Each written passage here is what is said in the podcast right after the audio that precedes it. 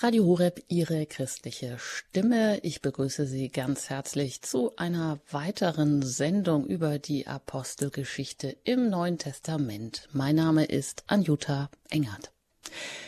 Schließlich haben wir es bei der Apostelgeschichte ja auch mit dem umfangreichsten Buch des Neuen Testaments zu tun. Deshalb haben wir hier auch schon einige Sendungen zu diesem Thema gestaltet. Ja, und die Apostelgeschichte, die gehört sicher auch mit zu der wichtigsten Quelle des Urchristentums. Außerdem kann man sie auch lesen als Meisterwerk theologischer Erzählkunst. Aber, ja, was ist nun das Wichtigste? Das Wichtigste ist wohl die Frage, was ähm, die ersten Christen eigentlich zusammengehalten hat. Was ist der Glaube? Wie kann er gelebt werden? Und wie hängt der Glaubensweg Einzelner immer auch mit dem Weg der Kirche zusammen. Und wenn wir auf die gefährlichen Missionsreisen des Apostels Paulus schauen, dann folgt auf zündende Glaubens- und Bekehrungserlebnisse immer die Frage nach der Weitergabe des Überwältigenden, des Erlebten. Und da geht's auch immer um die Mission. Aber wie kann denn Mission auch heute aussehen? Ja, Sie sehen schon, das sind Fragen, die uns zwischen den vielen Begebenheiten immer wieder beschäftigen. Und zum gemeinsamen Lesen der Apostelgeschichte lade ich Sie auch heute gerne ein. Da sind wir nämlich heute im 23. Kapitel. Vielleicht mögen Sie schon mal eine Bibel zur Hand nehmen und da aufschlagen im Vers 12, also Apostelgeschichte Kapitel 23, Vers 12.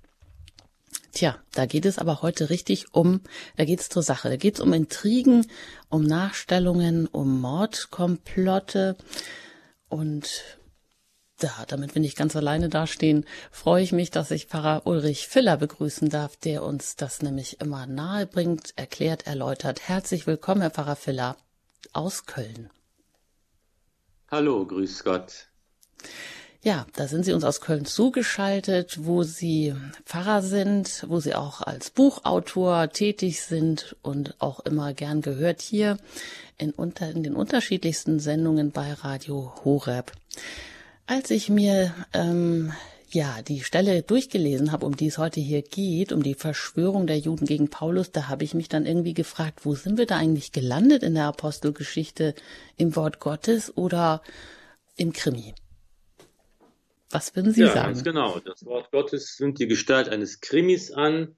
Es ist eben eine lebendige und lebhafte Schilderung des Lukas, des Historikers, der eben hier ähm, äh, beschreibt, was, äh, wie, die, wie die Ereignisse um Paulus sich jetzt zuspitzen und verdichten. Wir finden jetzt ja hier, kommen wir zu dem einem der Höhepunkte am Ende der Apostelgeschichte, wo eben Paulus sich auf den Weg, auf seine letzte Missionsreise nach Rom macht und eben hier ähm, in Jerusalem in diese Turbulenzen hineingerät. Und wie das alles sich ähm, abspielt und wie diese Verwicklungen sind, das ist wirklich dann ganz auch spannend äh, zu betrachten. Ja, ich denke, da steigen wir heute einfach direkt ein, weil man auch vielleicht einiges ablesen kann für die Situation auch heute. Das werden wir dann sehen.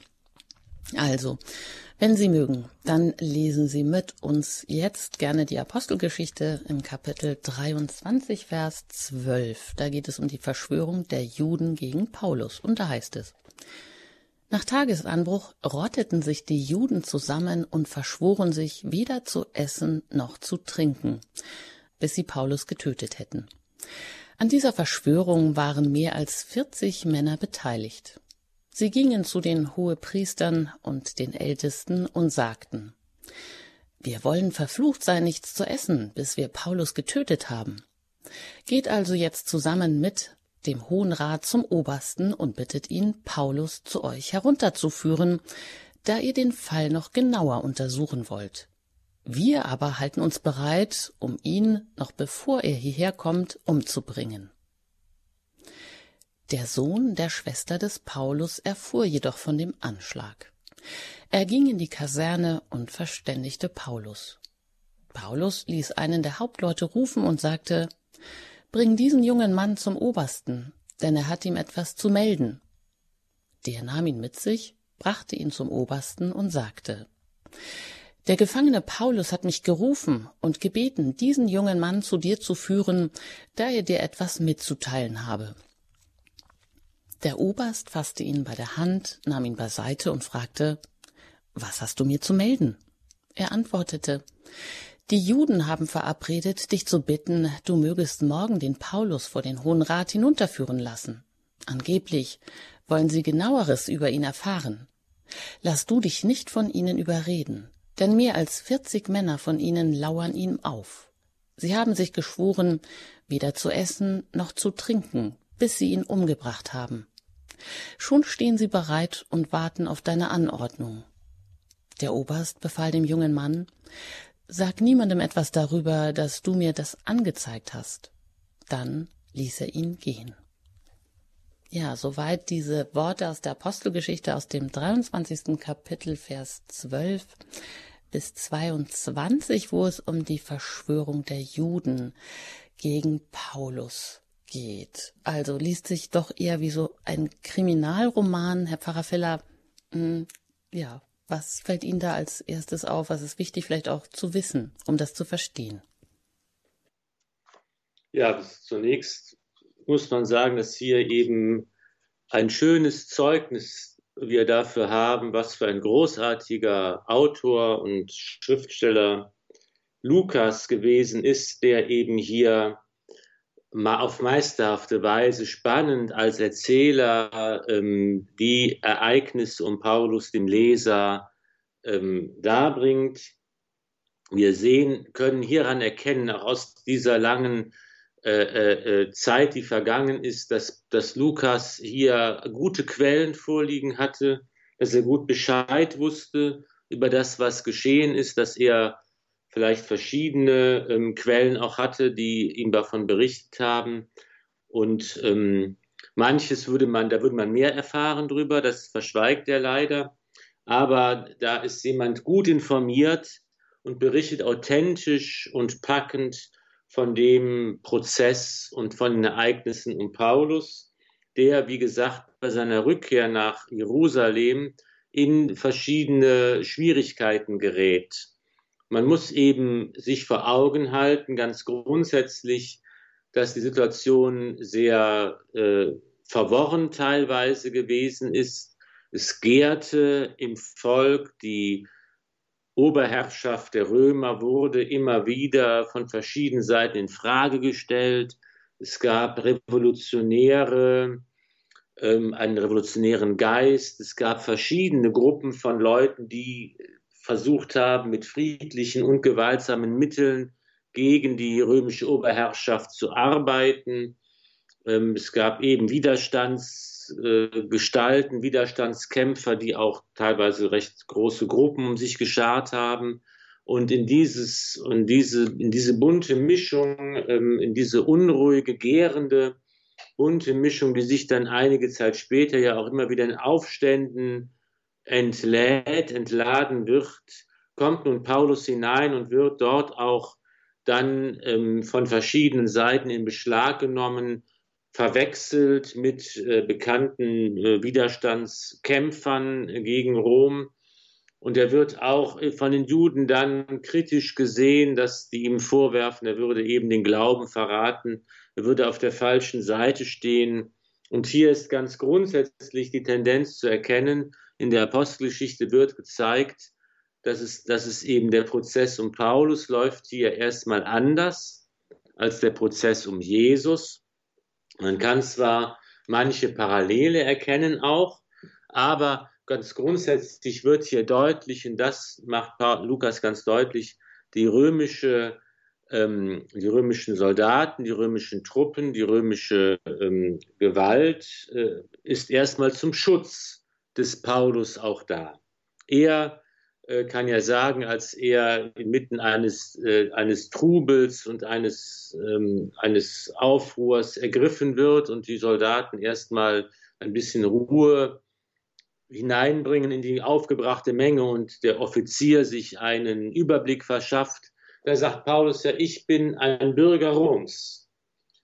Und das ist ja das Zauberwort in der Antike, ein Bürger des römischen Reiches, das war nicht irgendwer, der hatte bestimmte Rechte, Das Bürgerrecht konnte man sich erkaufen um teuer Geld, wie es der Offizier, der Paulus dort in Schutzhaft nimmt, auch getan hat. Paulus aber ist als Römer geboren. Er ist ein Bürger des Imperiums. Er hat das Recht vor dem Kaiser selbst, sein Anliegen vorzubringen.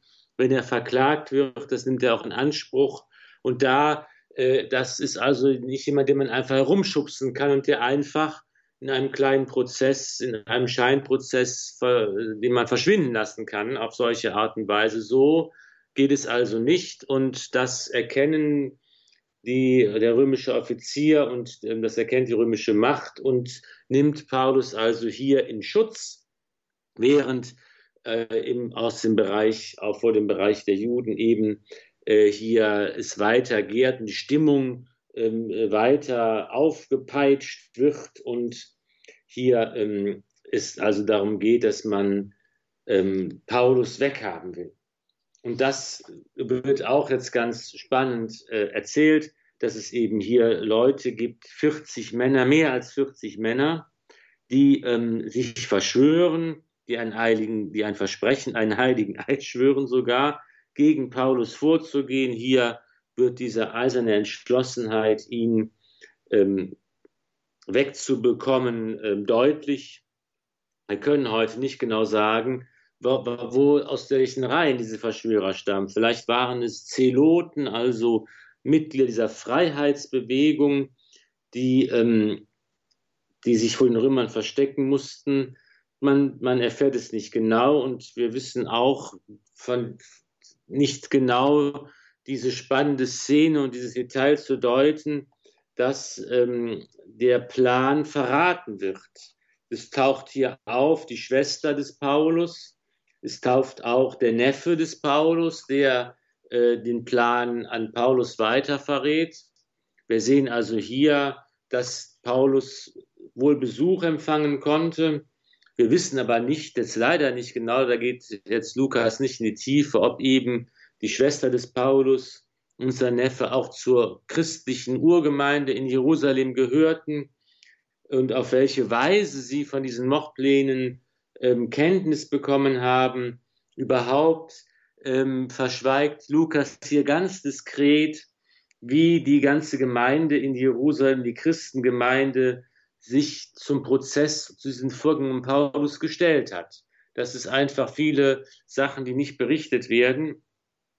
Und ähm, jedenfalls ist es so, dass tatsächlich hier der Plan verraten wird und äh, Paulus mit dem Oberst sprechen kann und ähm, er also jetzt um sein Leben tatsächlich fürchtet und bereit ist, dafür zu sorgen, dass er wegtransportiert wird, damit eben dieser Mordplan nicht ausgeführt werden kann.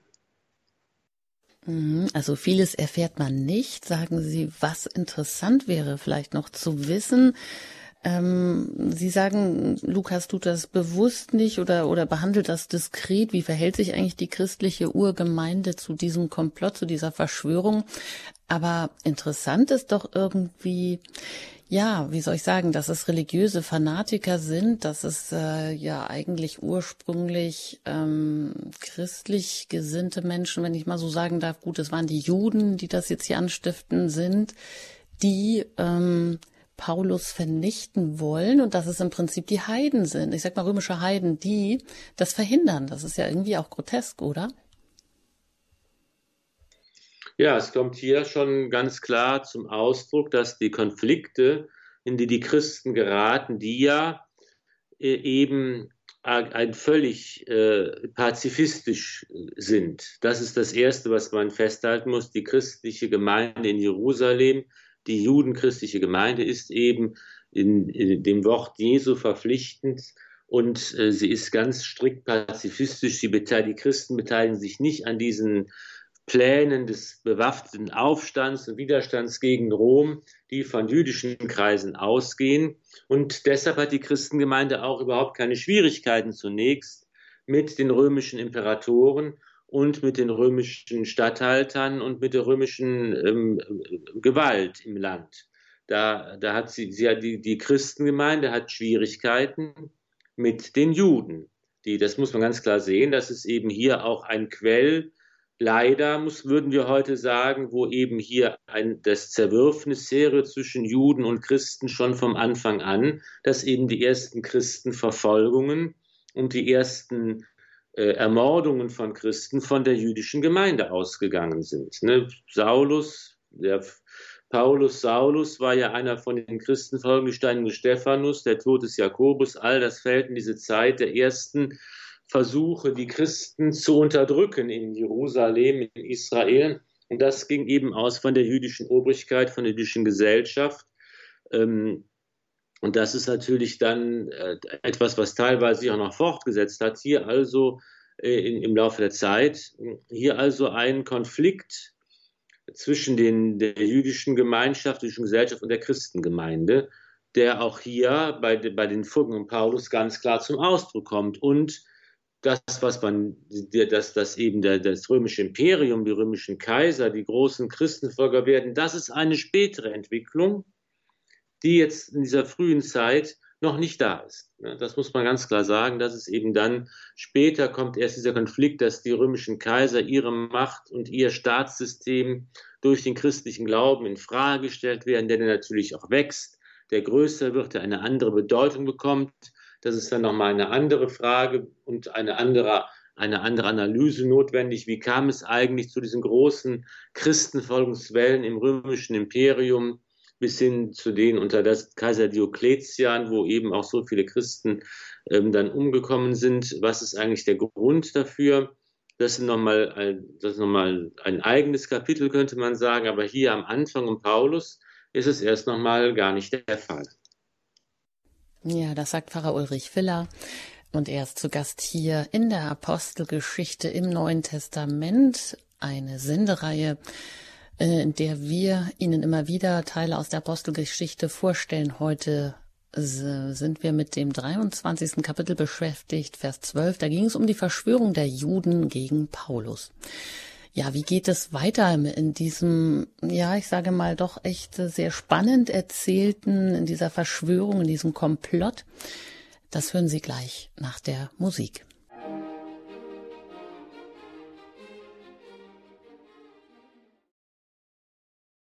Sie haben eingeschaltet bei Radio Horeb in der Sendereihe Die Apostelgeschichte im Neuen Testament. Mein Name ist Anjuta Engert. Ich bin im Gespräch mit Pfarrer Ulrich Filler aus Köln und wir lesen direkt weiter, fortlaufend in der Apostelgeschichte Kapitel 23.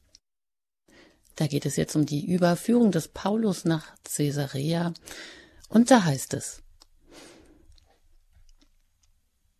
Er rief zwei von den Hauptleuten und gab ihnen den Befehl. Haltet von der dritten Stunde der Nacht an 200 Soldaten zum Marsch nach Caesarea bereit. Außerdem 70 Reiter und 200 leicht Bewaffnete. Auch Tragtiere soll man bereitstellen, Paulus aufsitzen lassen und sicher zum Statthalter Felix bringen. Und er schrieb einen Brief mit folgendem Inhalt. Claudius Lysias entbietet dem erlauchten Statthalter Felix seinen Gruß. Dieser Mann wurde von den Juden ergriffen und wäre beinahe von ihnen umgebracht worden. Ich habe mit der Wachtruppe eingegriffen und ihn herausgeholt. Ich hatte nämlich erfahren, dass er Römer ist, und weil ich ermitteln wollte, wessen sie ihn beschuldigen, brachte ich ihn vor ihren Hohen Rat. Ich fand heraus, dass er wegen Streitfragen über ihr Gesetz angeschuldigt wird, dass aber keine Anklage gegen ihn vorliegt, die Tod oder Haft verdient. Da mir aber angezeigt wurde, gegen den Mann sei ein Anschlag geplant, schicke ich ihn sogleich zu dir. Auch habe ich die Kläger angewiesen, ihre Sache gegen ihn bei dir vorzubringen. Die Soldaten übernahmen Paulus, wie ihnen befohlen war, und brachten ihn bei Nacht bis Antipatris. Am nächsten Tag ließen sie die Reiter mit ihm weiterziehen und kehrten in die Kaserne zurück. Diese gaben nach ihrer Ankunft in Caesarea den Brief beim Statthalter ab und führten ihm Paulus vor. Er las den Brief und fragte Paulus, aus welcher Provinz er stamme. Als er hörte, er sei aus Kilikien, sagte er, ich werde dich vernehmen, sobald deine Ankläger eingetroffen sind. Dann befahl er, ihn im Prätorium des Herodes in Gewahrsam zu halten. Soweit die Stelle hier aus der Apostelgeschichte, Kapitel 23, Vers 23, wo es um die Überführung des Paulus nach Caesarea geht. Also ja, das ist ja erstaunlich mit einer ganz schönen ähm, großen Eskorte wird ähm, Paulus hier wirklich äh, geschützt und nach Caesarea gebracht, um einfach ja überhaupt erstmal zu gucken, wessen er angeklagt ist, also um einen gerechten Prozess führen zu können. Das ist ja schon ein ganz schönes Aufgebot, oder Herr Pfarrer Filler? Ganz genau. Und man sieht eben hier nochmal sehr schön die, die Geschichte innerhalb der Geschichte, was durch diesen Brief hier wir eine Zusammenfassung nochmal haben der Ereignisse, seitdem Paulus verhaftet wurde. Und, ähm, und da das gibt natürlich dem Schriftsteller Lukas nochmal die Möglichkeit, uns auch nochmal vor Augen zu führen, was er für besonders wichtig hält bei der ganzen Geschichte. Das ist nämlich ähm, einmal dass es bei den Anklagen gegen Paulus, die von den Juden erhoben werden, von dem Synedrium, um Streitfragen des Gesetzes handelt. Also es geht hier um eine innerjüdische Angelegenheit. Es geht nicht um Sachen, auf die die Todesstrafe steht oder lange Haftstrafen stehen. Es geht also nicht um hier um kriminelle oder politische Verbrechen, die ähm, verhandelt werden, denen, deren Paulus angeklagt wird, sondern um innerjüdische Angelegenheiten. Und ähm, der Leser erfährt, dass eben der, dieser Oberst, dessen Namen wir auch erfahren, Claudius Lysias, den wir sonst eigentlich nicht kennen, äh, da dafür gesorgt hat, dass Paulus äh, die Sache ähm, bei dem Prokurator selbst in Seria vorbringen soll. Und ähm, das, da kommt jetzt eben dieser Felix, der der Felix ins Spiel, der äh, uns auch bekannt ist, der hat in, in, Palästina sein Amt angetreten auf Anordnung von dem Kaiser Nero und ähm, wahrscheinlich so 52, 53 nach Christus. Äh, er hat einige Jahre das Amt ausgeübt, ist dann in Ungnade gefallen, wurde 58 ähm, durch Festus äh, von dem Kaiser Nero dann abgelöst. Und ähm, jetzt sind sie also von Paulus mit seiner Wachtruppe äh, unterwegs. 60 Kilometer ist der Weg lang äh, an der Küsten, äh, an der Küste ähm, zwischen Lydda und Caesarea, eine Stadt, die Herodes der Große selbst ähm, ähm, äh, gegründet hat und äh, dort angekommen wird. Also dann Paulus sofort erstmal ähm, befragt und, und mit der Prokurator sich eben hier selbst ein Bild der Lage machen kann. Mhm. Ja, was ähm, würden Sie sagen? Was nehmen wir denn heute mit, wenn wir das so lesen? Vielleicht auch gerade, wenn es um so Zerwürfnisse innerhalb auch einer Religion, innerhalb des Christentums geht. Ähm, was können wir da, ja, was äh, kann man, lesen wir das nur als irgendwie, naja, das ist dann damals passiert, als ähm, eine weit entfernte Geschichte und hier eben besonders spannend als Krimi erzählt oder was kann uns das heute auch noch ja im Umgang miteinander unter Christen sagen? Also für mich persönlich ist es so ein Stichwort, ein Schlüsselwort, dass diese Ereignisse und Paulus mir erschließen, ist eben, dass er in diese ganze Situation hineingeht, ja nicht unvorbereitet, ne, sondern dass er ja eigentlich schon da am Ende seiner letzten Reise Abschied nimmt von einzelnen Gemeinden, die ihn gar nicht gehen lassen wollen und die ihm sagen, mach das doch nicht, es wird schief gehen, das, das gibt nur Ärger, äh, wenn, du, wenn du da nach Jerusalem gehst und äh, überleg doch was anderes und ähm, bleibt doch bei uns oder gibt es nicht was, was wir uns viel besser und schöner vorstellen könnten? Und Paulus sagt, nein, ich muss gehen, ich muss nach Jerusalem gehen, ich muss nach Rom gehen, ich muss dort Zeugnis ablegen nach dem Willen Gottes. Und das ist das die Leitschnur eigentlich, die Paulus durch all diese Ereignisse hindurchführt. Das ist die Triebkraft, die ihn anspornt. Das ist eigentlich das, was, äh, was er, ähm, das, das, das Motto, dem er folgt. Ich muss dort Zeugnis ablegen. Das ist der Wille Gottes. Und das ist eigentlich, und er steht eben bei allen anderen menschlich verständlichen und an allen anderen guten Überlegungen. Und das ist eben das, was ihn dort leitet und äh, durch diese Sachen hindurchführt, wobei wir ihn begleiten in der Apostelgeschichte. Und das ist eigentlich etwas, was ich finde ich, was wir für uns heute fruchtbar machen können. Ja, dass es darum geht, eben zuerst zu fragen, was ist der Wille Gottes für mich? Und dann, dass, dass Gott will, dass ich Zeugnis ablege. Durch meinen Alltag, durch das, was ich sage, durch das, was, den Menschen, denen ich begegne und wie ich mich verhalte. Und dass ich einfach offen sein darf dafür, dass Gottes Wille mich auf so manche Wege führt, die ich gar nicht überschauen kann oder die ich mir gar nicht vorstellen kann oder wo ich noch gar keinen Sinn drin sehen kann, dass das so sein soll und sein muss. Aber dass eben hier meine Offenheit für den Willen Gottes äh, mich dahin führt und dass eben diese Berufung Zeugnis abzulegen für uns heute gerade auch eine wichtige grundlegende Berufung ist. Darauf ist die Welt angewiesen, dass wir bereit sind, diese Aufgabe zu erfüllen, Zeugnis abzulegen, uns dann von Gott auf manche Wege führen lassen, die uns selbst vielleicht so auf jeden Fall nicht ausgesucht hätten. Ja, gefährlich wird es hier oft genug und äh, vielleicht können wir auch wieder mehr ja, auch die Apostelgeschichte unter dieser, unter diesem Hinblick, unter diesem Aspekt lesen, ähm, unter der Aufforderung auch, oder was ist, wo ist meine Berufung auch, wo bin ich auch aufgefordert, für den christlichen Glauben einzustehen, äh, davon Zeugnis abzulegen.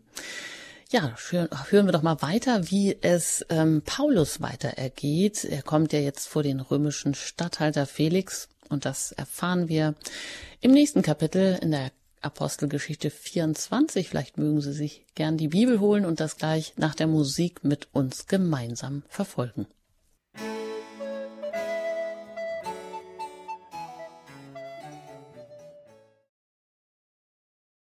Die Apostelgeschichte im Neuen Testament hier bei Radio Horeb ihrer christlichen Stimme. Da sind wir jetzt mittendrin in der Apostelgeschichte.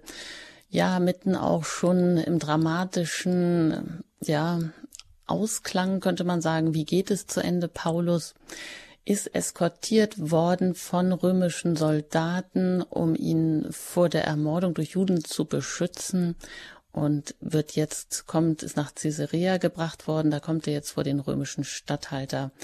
Und das lesen wir jetzt gemeinsam. Da heißt es, nach fünf Tagen kam der hohe Priester Hananias mit einigen Ältesten und dem Anwalt Tertullus herab, und sie brachten beim Statthalter ihre Klage gegen Paulus vor.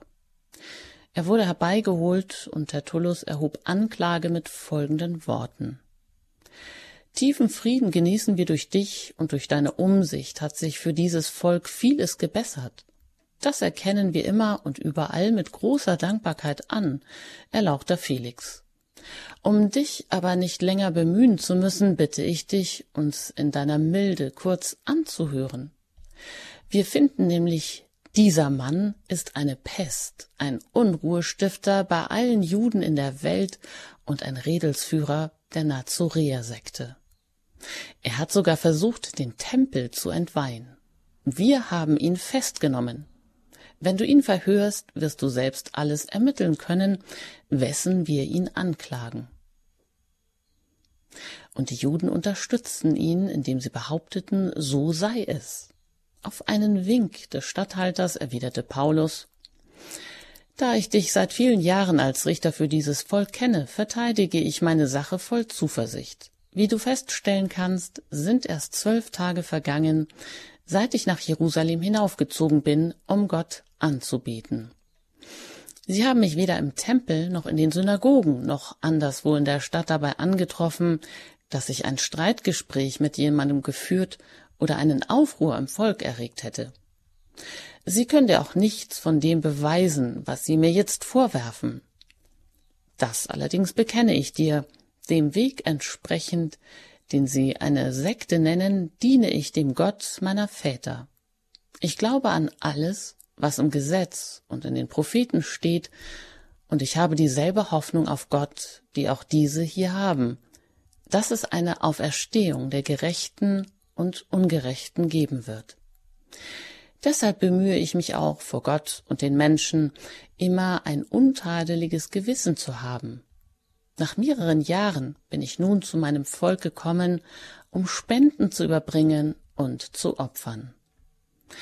Als ich mich zu diesem Zweck im Tempel hatte heiligen lassen, fanden mich nicht mit einer Volksmenge und nicht bei einem Tumult einige Juden aus der Provinz Asien.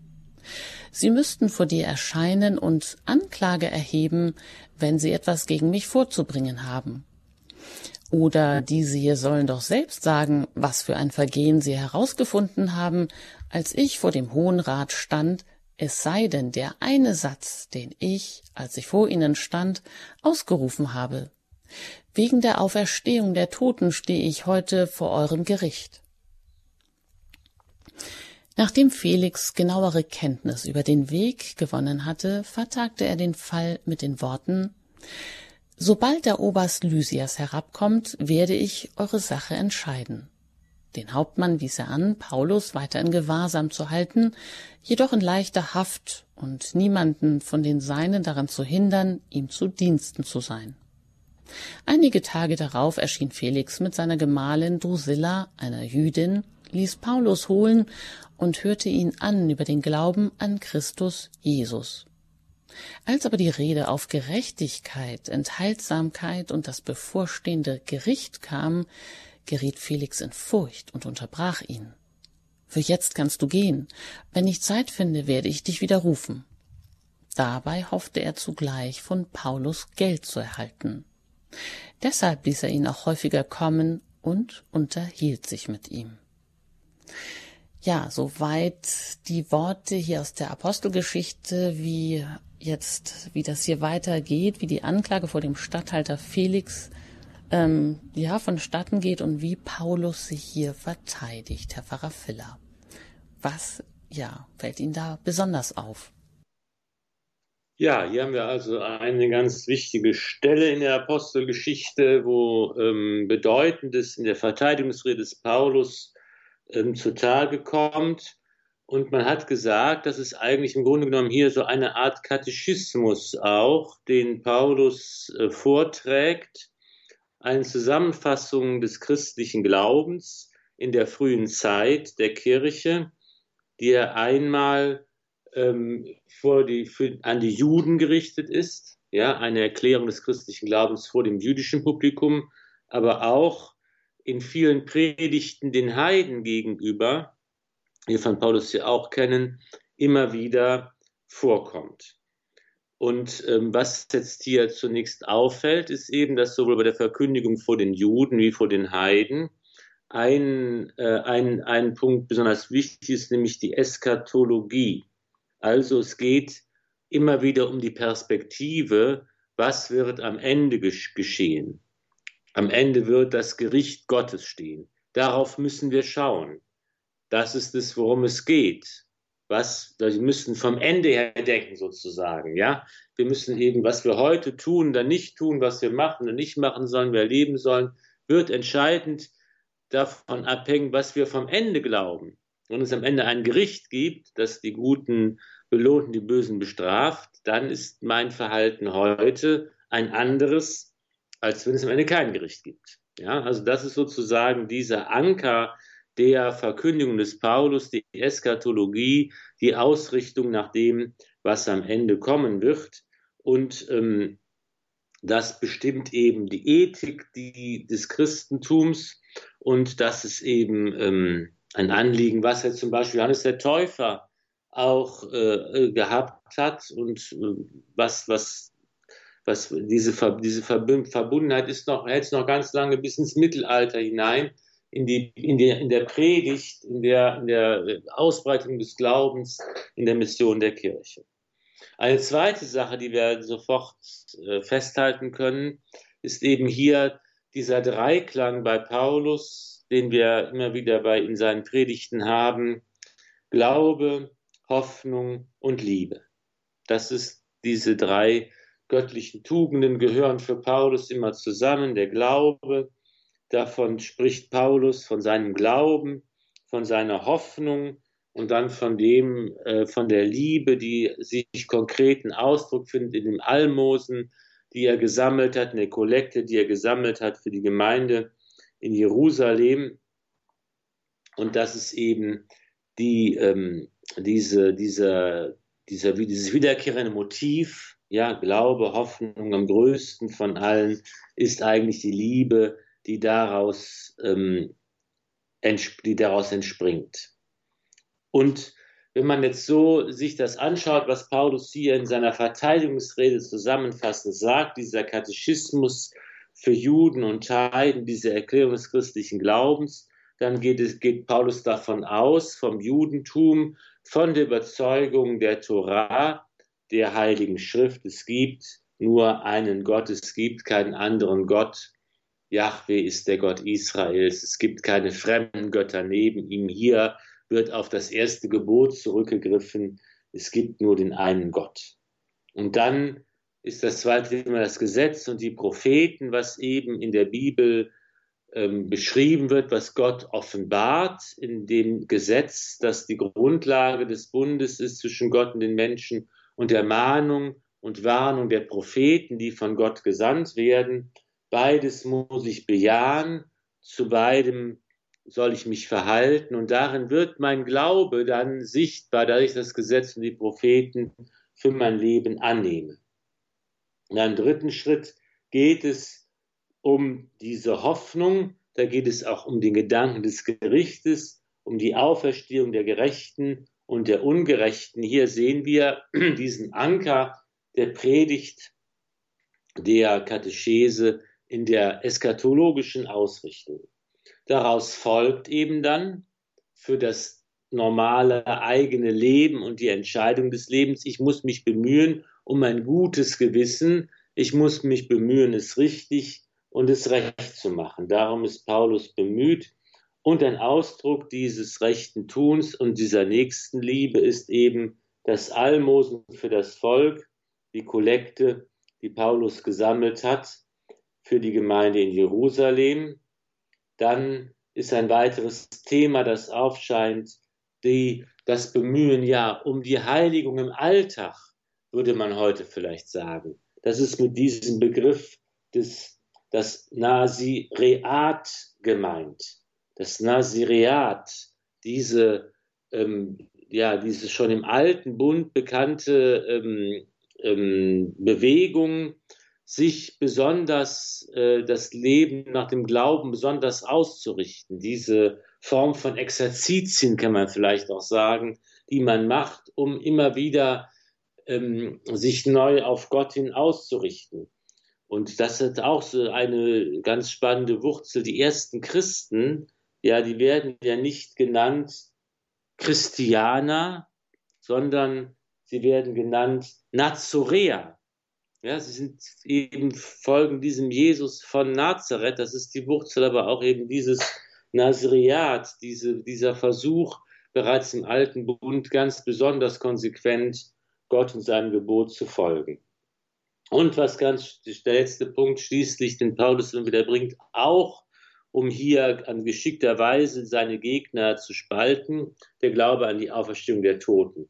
Das hatten wir in der letzten Sendung auch schon, dass es eben hier etwas, wo auch in der innerhalb des Judentums ähm, es unterschiedliche Meinungen gibt. Es ist ja auch im Alten Testament erst in den ganz jungen Schriften bezeugt, dass der, die Überzeugung da, da ist, dass es Engel gibt, dass die Toten auferstehen werden am Ende. Und hier, ähm, darauf bezieht sich Paulus auch. Also hier sehen wir eine ganz schöne Zusammenfassung des christlichen Glaubens, eine äh, gerichtet an Juden und Heiden, die ähm, Verteidigungsrede des Paulus vor dem römischen Prokurator. Mhm. Und das scheint ja auch dem äh, Statthalter zu imponieren oder ja zumindest ähm, gibt er sich so, als hätte er da noch mehr Interesse daran. Ähm, ja, zumindest äh, unterhält er sich ja dann auch noch, aber er hofft auch von Paulus, ähm, also dass Paulus irgendwie bestechlich ist. Ja, er selbst ist bestechlich. Hofft, dass so, Paulus so, so herum, ja. dass er sticht, dass er also da ähm, für einen, einen, einen, einen kurzen Dienstweg sozusagen beschreitet. Paulus kann ja diese ganzen Anklagen sehr, sehr gut und sehr elegant vom Tisch wischen.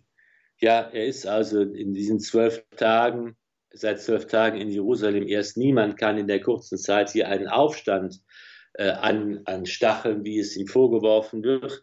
Und jetzt diese Nazorea-Sekte, wo er eben, da, das wird auch immer als Vorwurf geworfen wird, das zeigte es eben nichts anderes, wie gesagt, als die konsequente Erfüllung des Glaubens Israels, des Glaubens an den Gott, der sich im alten Bund offenbart hat. Daran glaubt Paulus auch. Und ähm, diese Kollekte, das ist der Grund, warum Paulus, der äußere Grund, warum er nach Jerusalem gekommen ist, um die Kollekte zu überbringen, dass es eben hier ähm, auch der Dienst am Tempel und da wird eben auch deutlich der Vorwurf, dass man, dass er den Tempel irgendwie entweihen wollte, das kann man, das kann man eben auch nicht machen. Und ja, der Prokurator will gerne sich von Paulus weiter unterrichten lassen. Da gibt es verschiedene Motive wahrscheinlich, die verbunden sind. Einmal will er vielleicht einfach nur Geld haben. Auf der anderen Seite kann man auch mutmaßen, dass seine Gemahlin, die ja auch eine Rolle spielt, Rosilla, dass sie vielleicht am Christentum ähm, Interesse hatte. Diese dritte Frau des Felix stammt aus, der, aus dem Königshaus des Herodes und äh, hat sich zu, von ihrem ersten Gemahl scheiden lassen, um Felix heiraten zu können. Vielleicht ist das auch so, äh, dass Lukas hier diese Namen einfl einf einpflicht und eben für den, der sich auskennt, genau dieses Thema ja auch damit transportiert, vielleicht ein, ein, ein, eine Möglichkeit, um das große Thema Enthaltsamkeit, Gerechtigkeit, Gericht ähm, hier einbringen zu können. Etwas, wovor Felix natürlich ähm, zurückschrickt. Aber das sind eben so ganz viele verschiedene Motive, die hier gebündelt vorliegen und wo man sich jetzt aussuchen kann, was davon tatsächlich auch vielleicht der Fall gewesen ist. Mhm. Abschließend vielleicht auch noch die Frage, die auch dann uns wieder so betrifft. Ähm, ja, Sie haben gesagt, Paulus ist ja auf diesen ganzen Weg vorbereitet. Für ihn ist allein maßgeblich der Wille Gottes. Er will Zeugnis ablegen für diesen Gott. Er lässt sich nicht davon abbringen, auch nicht durch wohlgemeinte Hinweise seiner Mitstreiter, seiner Freunde, vielleicht doch einen Ausweg zu finden, ja, um nicht geradewegs hier in, in das offene Messer reinzulaufen. Ja, es geht um diese Berufung, Zeugnis abzulegen. Wenn wir uns da selber fragen, dann fehlt uns oft der Mut, aber gerade Paulus, wo hat er denn, welche Quelle hat er gehabt? Wir haben vielleicht heute schon viel mehr Quellen. Wir haben einfach die Sakramente als Heilmittel. Aber Paulus war wahrscheinlich doch auch gut in, in, ja, er war nicht im Gefängnis, es wurde ihm eine angenehme Haft oder ein, ein Gewahrsam bereitet, aber wahrscheinlich hat er jetzt auch nicht viel Kontakt gehabt oder Möglichkeit gehabt, seinen Glauben in diesen Tagen auch zu praktizieren, oder? Ja, das ist nun etwas, wo man jetzt nicht ganz genau die Details kennt. Wir haben ja eben gesehen, er hatte die Möglichkeit, ja Besuch zu empfangen. Das ist ja auch etwas, was wir dann von, vom Ende, äh, am Ende seiner Fahrt, als er nach Rom kommt, wissen, dass er da zwar auch, sagen wir mal, in Haft ist, also in Hausarrest sozusagen gehalten wird, aber eben auch da Besuch empfängt und Leute kommen und gehen und da auch sicher Gottesdienst gefeiert worden ist. Also das kann man schon sich auch vorstellen, dass das auch hier in dieser Haftsituation, in dieser langen Zeit, in, der Paulus ja da äh, zubringen muss, das auch der Fall gewesen ist. Ne? Da ist es ja, ich habe eben das angesprochen, es ist, das wird ja hier auch beschrieben, dass, dass eben der ähm, Felix dann zurücktreten muss, er ist dem Kaiser in Ungnade gefallen. Festus äh, wird der Nachfolger und äh, obwohl, das ist jetzt wieder die Ähnlichkeit zum, zum Prozess um Jesus.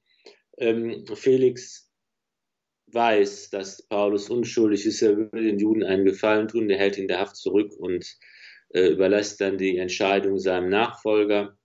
Aber man kann sich schon vorstellen, dass eben auch hier das durchaus komfortabel gewesen ist, also nicht eine, äh, eine, eine düstere, feuchte Kerkerzelle mit schweren Eisenketten äh, behängt, sondern eben als römischer Bürger hat Paulus hier auch durchaus seine Rechte wahrnehmen können, Privilegien genießen können und da bitte auch Besuch empfangen haben. Man kann sich vorstellen, dass die Menschen gemeinsam, dass sie gemeinsam gebetet haben, dass sie Eucharistie gefeiert haben.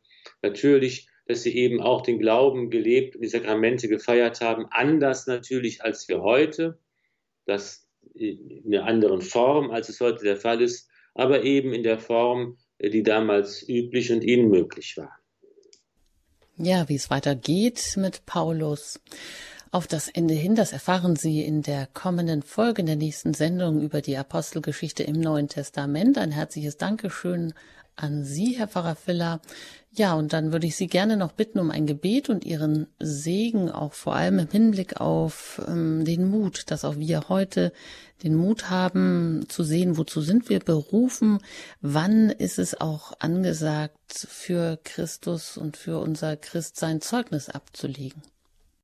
Ja, sehr gerne beten wir mit dem Berufungsgebet des heiligen Franziskus um Glaube, Hoffnung und Liebe, die ja auch Kern der Botschaft des Paulus gewesen sind. Höchster, allmächtiger, glorreicher Gott, erleuchte die Finsternis meines Herzens und schenke mir rechten Glauben, gefestigte Hoffnung und vollendete Liebe. Gib mir, Herr, das rechte Empfinden und Erkennen, damit ich deinen heiligen und wahrhaften Auftrag erfülle. Amen. Es segne und behüte euch der allmächtige und gütige Gott, der Vater und der Sohn und der Heilige Geist. Amen. Gelobt sei Jesus Christus in Ewigkeit. Amen. Vielen Dank, Herr Pfarrer Filler, dass Sie heute hier zu Gast waren in der Apostelgeschichte im Neuen Testament hier bei Radio Horeb und auf Wiederhören. Auch an Sie, die Sie uns zugehört haben. Vielleicht haben Sie die eine oder andere Sendung, möchten Sie die nochmal hören. Kein Problem, das können Sie bei uns in der Mediathek tun unter horeb.org. Da finden Sie auch alles weitere, wie Sie sich die Sendung herunterladen können und auch alle weiteren Informationen über Radio Horeb. Ich danke Ihnen an dieser Stelle für Ihr Interesse und auch für Ihre Unterstützung, sei es im Gebet oder auch durch Spenden, damit wir weiter auf Sendung bleiben können. Alles Gute Ihnen, bis zum nächsten Mal, Ihre Anjuta Engert.